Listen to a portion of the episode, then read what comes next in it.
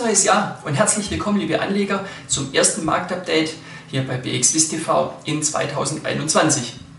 Das alte Jahr, das ging ja bekanntlich äh, sehr positiv zu Ende, kann man sagen. Die meisten Indizes, die schlossen auf Rekordniveaus oder knapp darunter.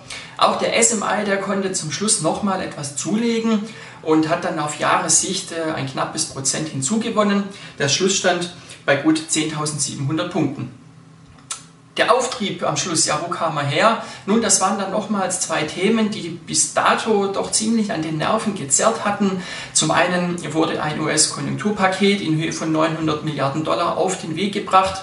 Ähm, und beim Brexit-Gerangel, da gab es nun an Heiligabend ja eine Last-Minute-Einigung, wodurch eben das gefürchtete No-Deal-Szenario abgewendet werden konnte. Ein weißer Brexit war es ja dann trotzdem nicht und auch äh, die Unsicherheit, die hat man am britischen Aktienmarkt doch äh, deutlich sehen können.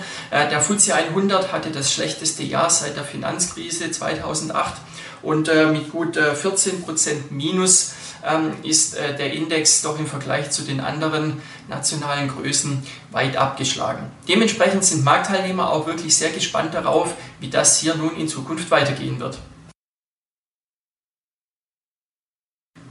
Das neue Jahr hat dann zunächst da weitergemacht, wo das alte geendet hat. Wir sind gut gestartet, haben neue Rekordmarken gesehen, dann aber Gewinnmitnahmen, ausgelöst von der Unsicherheit in Amerika über die heute anstehenden Senatswahlen in Georgia, weil damit eben auch die Machtverhältnisse im Senat zusammenhängen. Prominente Ausnahme aber mal wieder Tesla. Das Unternehmen hat das selbstgesteckte Ziel von einer halben Million ausgelieferter Fahrzeuge in 2020 erreicht. Dementsprechend die Aktie weiterhin auf dem Weg nach oben. Laut Händlern ähm, scheint aber dann aktuell doch etwas der Mut zu fehlen, das erreichte Kursniveau weiter zu steigern. Ähm, der Markt könnte konsolidieren. Generell geht man aber davon aus, dass der Aufwärtstrend weiterhin Bestand haben wird. Grund dafür sind eben ja die Hoffnungen auf weitere Konjunkturhilfen, aber auch auf die Notenbanken und auf die Impfstoffe und auch eine ja, vom neuen US-Präsidenten äh, Joe Biden erhoffte Verlässlichkeit ähm, das sorgt am Markt dann doch für, für Rückenwind. Ähm, ein weiterer ganz zentraler Punkt, das wird auf jeden Fall die Unternehmensentwicklung sein, also sprich, wie sieht es bei den Gewinnen und Umsätzen aus. Und hier wird es ab der nächsten Woche interessant, da werden dann immer mehr Daten bekannt gegeben. Bei uns in der Schweiz äh, ist am nächsten Dienstag dann Sika dran als einer der ersten Werte.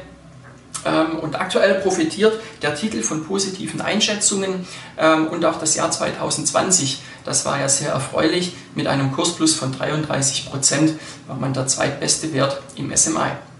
Das war's mal für den Moment vom Marktupdate. Machen Sie es gut, bis zum nächsten Mal.